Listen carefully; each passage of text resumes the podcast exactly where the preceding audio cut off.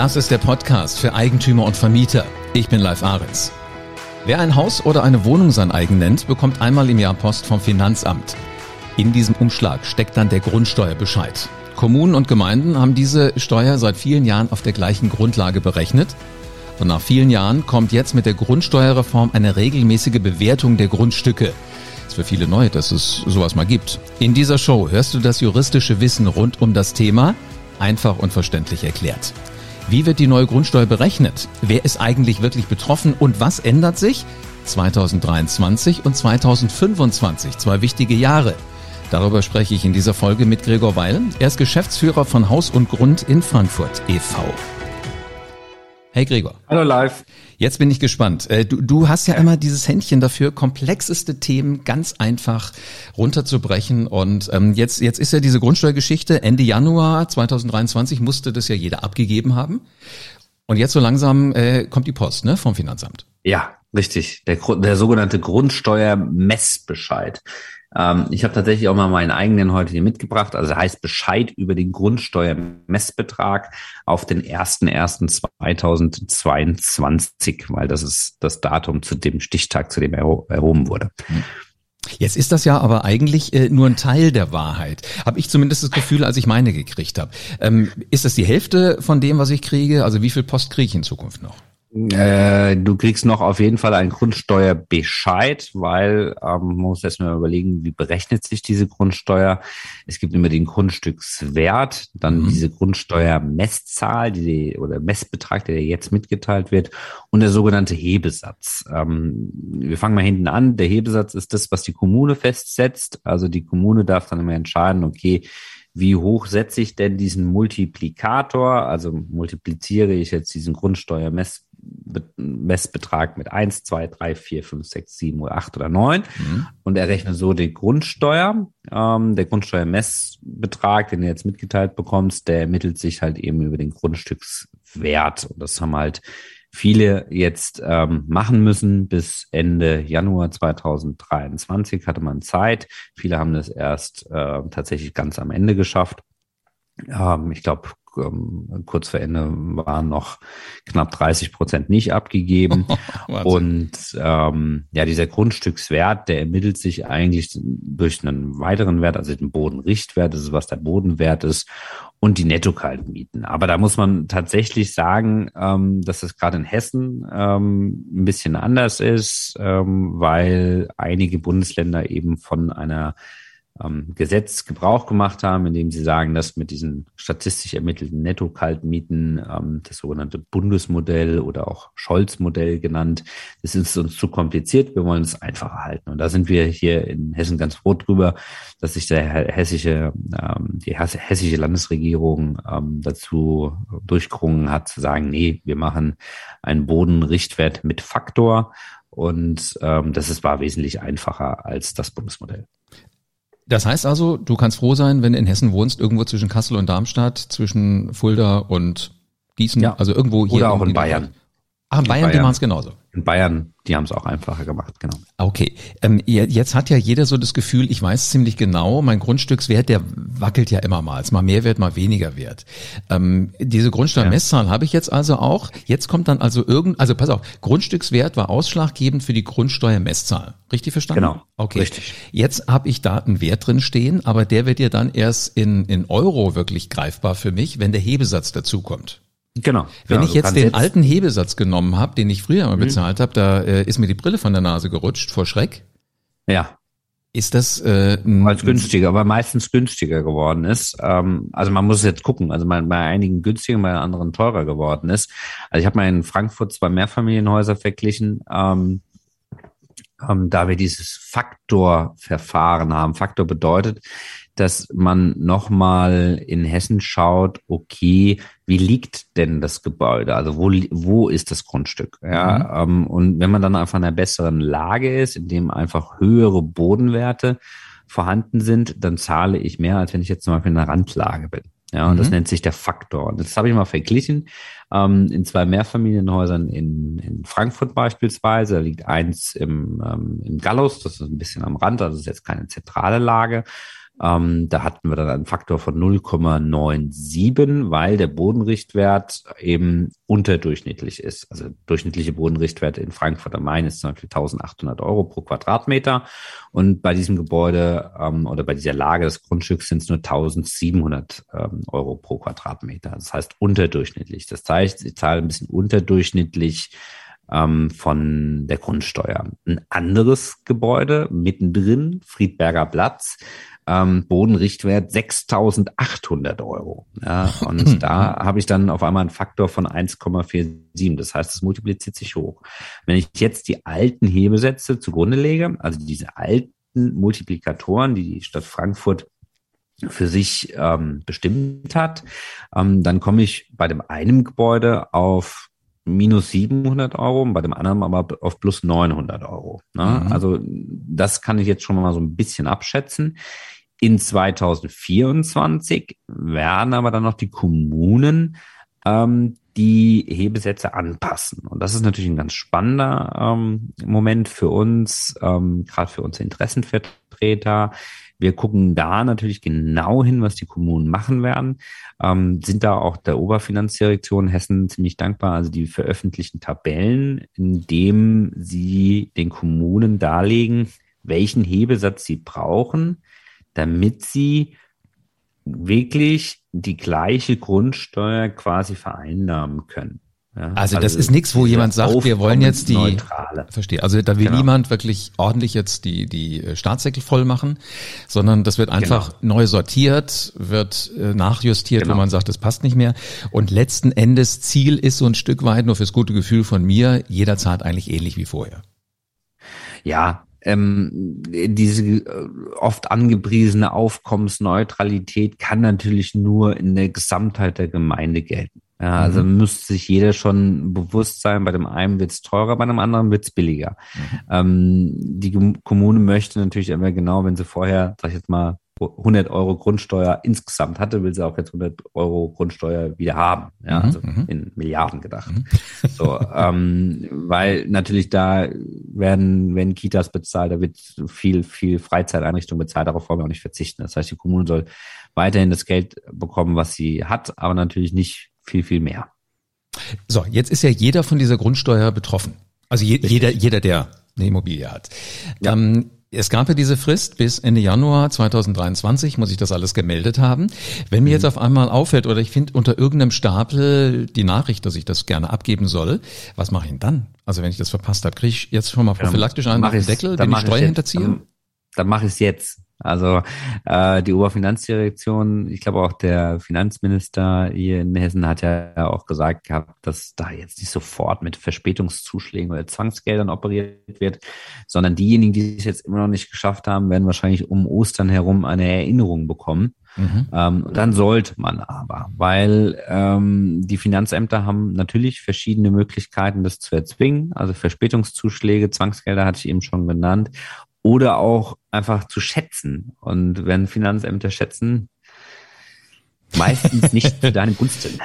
Ja, ja deswegen, also dann, ähm, dann ernst nehmen. Also spätestens bei der Erinnerung bitte ganz, ganz ernst nehmen, wenn man das selbst nicht schafft. Äh, die Steuerberater dürften jetzt auch, glaube ich, den größten Stoß abgearbeitet haben für ihre Mandanten, vielleicht einen Steuerberater nehmen.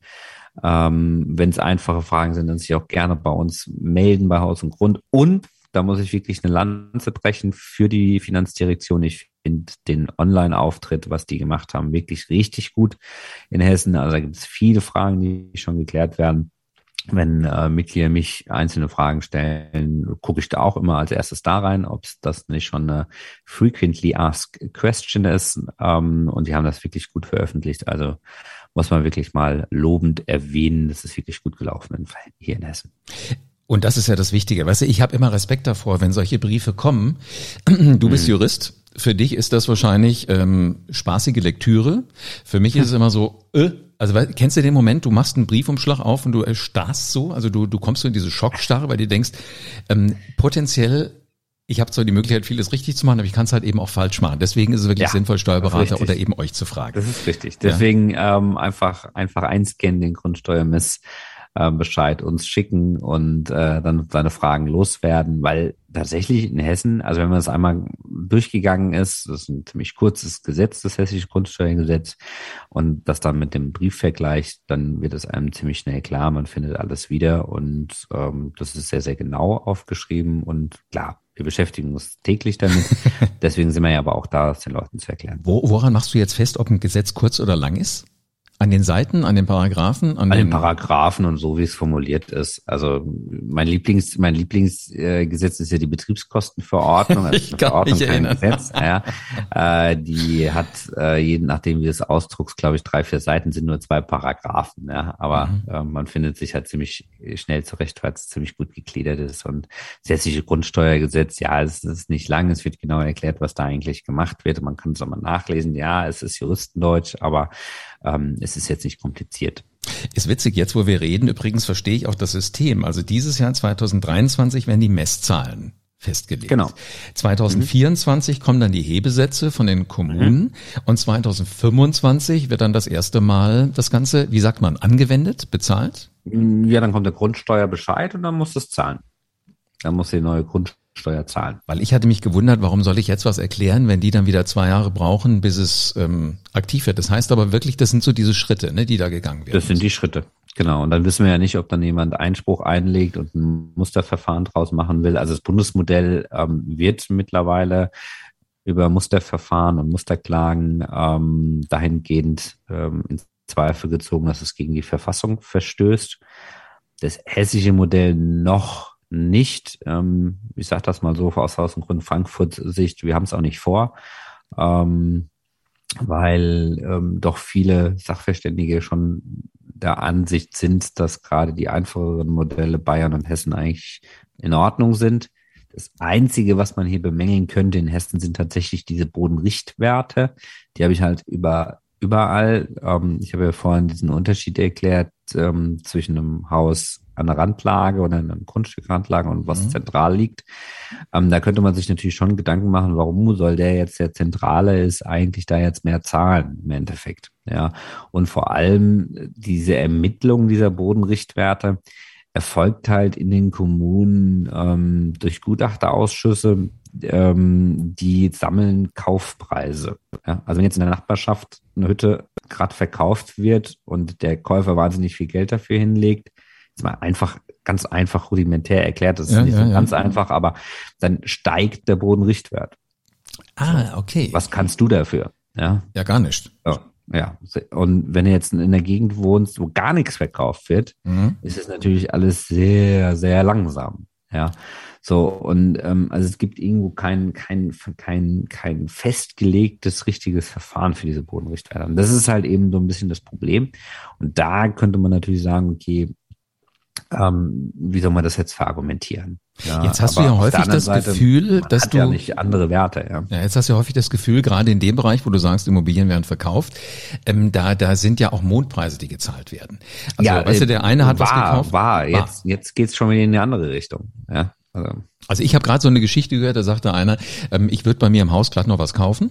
Da steht eine Wohnung zum Verkauf. Äh, sechsstellig soll es sein. Wenn vorne eine drei steht, würde ich, würde ich mit den ähm, Miteigentümern reden. Mhm. Äh, die haben aber noch die Vorstellung, vorne steht eine fünf. Und jetzt soll ich dir was sagen, äh, scheinbar ist das verkauft. Das heißt also eigentlich so aus dem Gefühl raus 200.000 zu hoch. Ähm, mhm. Das hat dann auch eine Auswirkung tatsächlich auf diese Werte, über die wir gerade reden. Das, das kann Auswirkungen auf diese Werte haben. Ja, also bei einer ähm, Eigentumswohnung natürlich wesentlich geringer, als wenn da jetzt drei, vier, fünf, sechs, sieben, acht Mehrfamilienhäuser bei dir um die Ecke komplett verkauft werden. Mhm. Ja. Ähm, aber das, das kann schon, kann schon aus, hat eine Auswirkung. Ähm, und ähm, ja, ob die Kaufpreise jetzt tatsächlich so hoch bleiben, möchte ich mal glaube ich auch nicht. Glaube ich nicht. Ja. Wobei, weißt du, du, es gibt ja diesen schönen Satz, äh, Entschuldigung, jeden Tag steht ein Dummer auf, du musst ihn nur finden. Ja. Und das ist wahrscheinlich, ist wahrscheinlich auch hier so, weißt du, du kommst in eine Wohnung rein und ja, sagst, hier will ich Vielleicht wohnen. ist er nicht ganz so dumm und hat einfach nur das Geld da rumliegen. Ja, oder weißt du, wie ist das? Du kommst in eine Wohnung rein, gerade wenn du sie selber dann bewohnen willst und sagst dir, ich fühle mich hier so wohl, das ist das erste von zehn, was mir gefällt, dann kaufe ich das halt, ist es mir wert. Wenn du, wenn du lang genug suchst, ähm, dann bist du in dieser Situation, ist klar. Aber mhm. momentan haben wir natürlich ähm, das, das Thema mit den höheren Zinsen. Ich, ich muss ja wirklich sagen, also das letzte Jahrzehnt war ja paradiesisch, ähm, was Immobilienankäufe anging hinsichtlich der Zins, der Zinshöhen. Mhm. Aber eigentlich so lange ist es auch wieder nicht her, dass wir eigentlich andere ähm, Finanzierungszinsen kennen. Ja, ja drei, also, vier Prozent. Und ich kenne die. Ja, ja, so, und ähm, jetzt haben wir halt heute die hohen Preise und die Zinsen. Ja, und das macht es natürlich ein bisschen schwieriger. Aber es ist ein anderes Thema. Es verändert die Märkte. Ich glaube, über diese, wie hast du mal in der Folge gesagt, über den Gaspreisdeckel, der Markt geht halt so ein bisschen durcheinander. Wahrscheinlich ist es hier ganz genauso. Lass uns aber mal zurückkommen ja. zu dem, zu der, zu der Grundsteuergeschichte. Wenn mhm. ich jetzt, ich sag mal, böse auf Krawall gebürstet bin und ich sage irgendwie das Verfahren, bevor mir hier irgendwas davon fließt, was ich gar nicht haben will, ähm, davon schwimmt, ähm, ich leg mal Einspruch ein. Was bewirkt denn so ein Einspruch gegen jetzt im Moment diesen, diesen Wertbescheid? Habe ich da irgendwas von? Äh, ja, also wenn du jetzt sagst, ich will mal Einspruch einlegen, ähm, dann kann man den ja auch noch ähm, begründen mit so einer Musterbegründung. Das geben wir auch momentan heraus, wer das gerne machen will, hinsichtlich dieser Bodenrichtwerte. Ähm, das geben wir an die unsere Mitglieder weiter. Ähm, aber dann werden wahrscheinlich Finanzämter werden kommen und sagen, ja, hier ist das hessische Grundsteuergesetz, wir halten uns an geltendes Recht. Ähm, möchten Sie denn wirklich Ihren Einspruch aufrechterhalten? So, und dann bist du genau in der nächsten Frage, dann musst du sagen ja oder nein. Und dann wird das Finanzamt sagen, ja, der Einspruch wird zurückgewiesen. So, und dann hast du wieder eine Frist, in der du dann entscheiden musst, klage ich jetzt gegen dieses, ähm, gegen, gegen diese Berechnung der Grundsteuer. Ähm, wir haben mit allen anderen Verbänden, die damit zu tun haben, also Steuerberater, Bund der Steuerzahler, immer darauf hingewiesen, dass doch bitte die Finanzämter diese Bescheide vorläufig erlassen sollen. Dass diese Möglichkeit hätten sie gehabt. Das hätte auch mhm. wesentlich an Arbeit gespart. Also es hätte keiner Einspruch einlegen müssen, kein Finanzamt hätte das beantworten müssen. Das ist ja geltendes Recht, also diesen Weg, den ich gerade erklärt habe. Aber leider ist es dazu nicht gekommen. Also die Finanzämter wollen das festzurren und äh, weil ja klar ist, wenn so ein neues Gesetz ist, gibt es immer Musterverfahren dagegen. Ähm, wenn es tatsächlich in einem Bundesland ein Musterverfahren geben sollte, das gibt es jetzt in einzelnen Bundesländern, gibt es sie schon, dann kann man sich in seinem Einspruch auf dieses Musterverfahren berufen und sagen, liebes Finanzamt, das wird ja jetzt vom Bundesverfassungsgericht geklärt, ob das jetzt hier tatsächlich äh, verfassungsgemäß ist. Und bitte lass mein Verfahren mal ruhen. So, mhm, ähm, okay. das würde ich machen. Für Hessen ist es mir nicht bekannt, dass es eins gibt. Ansonsten wenn es da eins bald vielleicht geben sollte, werden wir das Aktenzeichen ähm, definitiv veröffentlichen und dann überall sagen, okay, einmal Ruhen des Verfahrens beantragen. Aber weißt du, was, was witzig ist? Ich hatte so aus dem Bauch raus auch das Gefühl, ich sollte Einspruch dagegen einlegen. Ja. Gut, dass ich deine Telefonnummer habe, deswegen konnte ich fragen, wollen wir nicht einen Podcast dazu machen? Und du hast gesagt, ja, machen wir. Ja. Ähm, jetzt verstehe ich so langsam. Das Finanzamt möchte das Ding halt äh, vom Tisch haben. Deswegen genau. machen die es jetzt fix und nicht irgendwie unter Vorbehalt. Ja. Aber wenn der später etwas verfassungswidrig ist, ähm, dann müssen die Finanzämter ja sowieso ran ändern. Und dann ja. ist halt eben die Frage, zahle ich dann wirklich weniger Grundsteuer oder ähm, also das Ende weiß man ja nicht so. Und jeder muss sich bewusst sein, wenn er jetzt Einspruch einlegt, hat er ein paar Wochen gewonnen, aber das Thema wird ja nicht geklärt sein und dann wird er irgendwann vor der Situation stehen und sagen, jetzt muss er klagen oder nicht. Vielleicht gibt's dann schon ein Musterverfahren, aber wir können es halt eben nicht, nicht versprechen. Ja, und ähm, wir für uns haben zumindestens ähm, ähnlich ähm, wie auch andere Verbände gesagt, nee, also Musterverfahren brauchen wir jetzt nicht. Ähm, die Grundsteuer ist eine wichtige Steuer für die Kommunen. Ähm, da jetzt zu sagen, okay, darauf sollte verzichtet werden oder sowas, ist totaler Quatsch, weil ansonsten müssten wir ja irgendwelche anderen Steuern hochsetzen. Ja, und ähm, ja. Aber was ich jetzt gerade verstehe, ist, wie, wie da wer zusammenarbeitet. Also Finanzamt sind die, mit denen ich jetzt was zu tun habe. Nächstes Jahr ist es dann die Kommune. Für mich war das erst so eins. Weißt du, ich dachte, das kommt mhm. aus einer Ecke und die machen jetzt erstmal eins und dann das andere, damit ich gegen das erste genau. irgendwie nichts mehr sagen genau. kann. So also der spannende, spannende Moment wird ähm, sein, was halt jetzt die Kommunen machen äh, mhm. in 2024. Einige haben ja schon ihre Hebesitze jetzt schon im äh, ja, vorn, vornherein erhöht.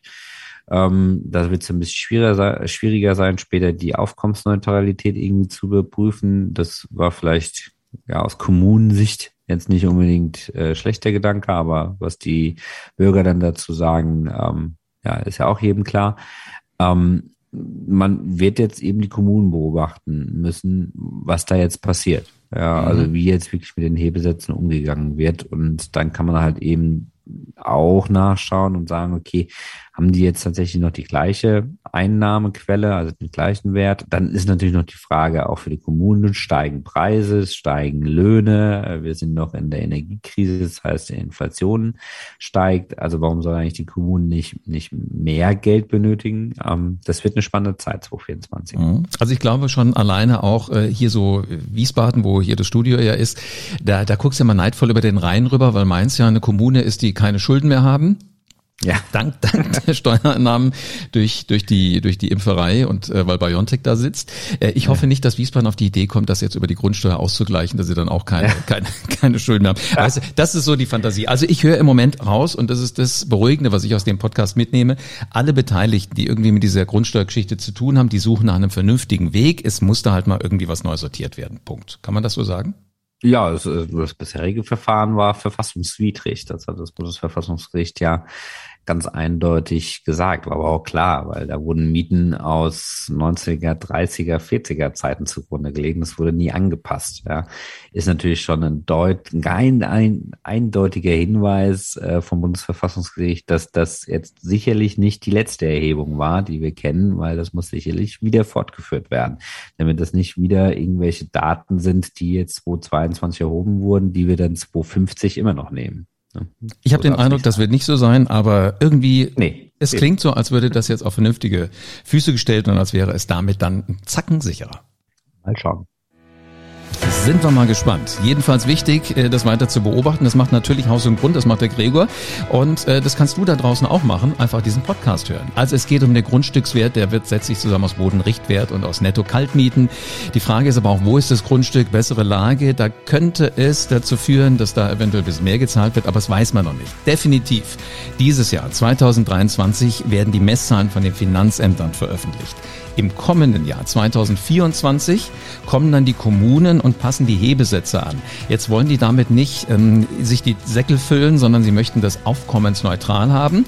Ist zumindest das Ziel. Also insgesamt hier vielleicht ein bisschen weniger, da ein bisschen mehr. Da muss man mal gucken. Aber Gregor und sein Team von Haus und Grund haben da ein Auge drauf. Wichtig ist, falls jemand drüber nachdenkt, könnte es denn sinnvoll sein, da Einspruch gegen einzuheben, dann kann es natürlich passieren, dass das Finanzamt sagt, nee, erstmal nicht und den ablehnt, dann ist nur der Klageweg. Und ähm, ich nehme irgendwie aus dem Podcast mit, ist nicht so der sinnvolle Weg, weil alle Beteiligten suchen wirklich nach einem vernünftigen Weg. Aber es gibt halt Dinge, da muss man sich einfach mit beschäftigen, wenn man eine Wohnung gekauft hat. Wenn das bei dir auch der Fall ist, alle Antworten Rund um Selbstwohnen und Vermieten bekommst du hier. Die Experten bei Haus und Grund in Frankfurt sammeln seit Jahren die Fragen. Im Moment kriegen sie ganz viele eben zu diesen Themen und äh, davon lebt dieser Podcast. Damit du jede Nacht ruhig schlafen kannst und auf dem Laufenden bleibst, abonniere diesen Podcast am besten jetzt und lass gerne eine 5-Sterne-Bewertung da. Dann wissen wir, das Wissen von Haus und Grund und deine Immobilie sind dir richtig viel wert. Also in diesem Sinne, bis zur nächsten Folge vom Podcast für Eigentümer und Vermieter.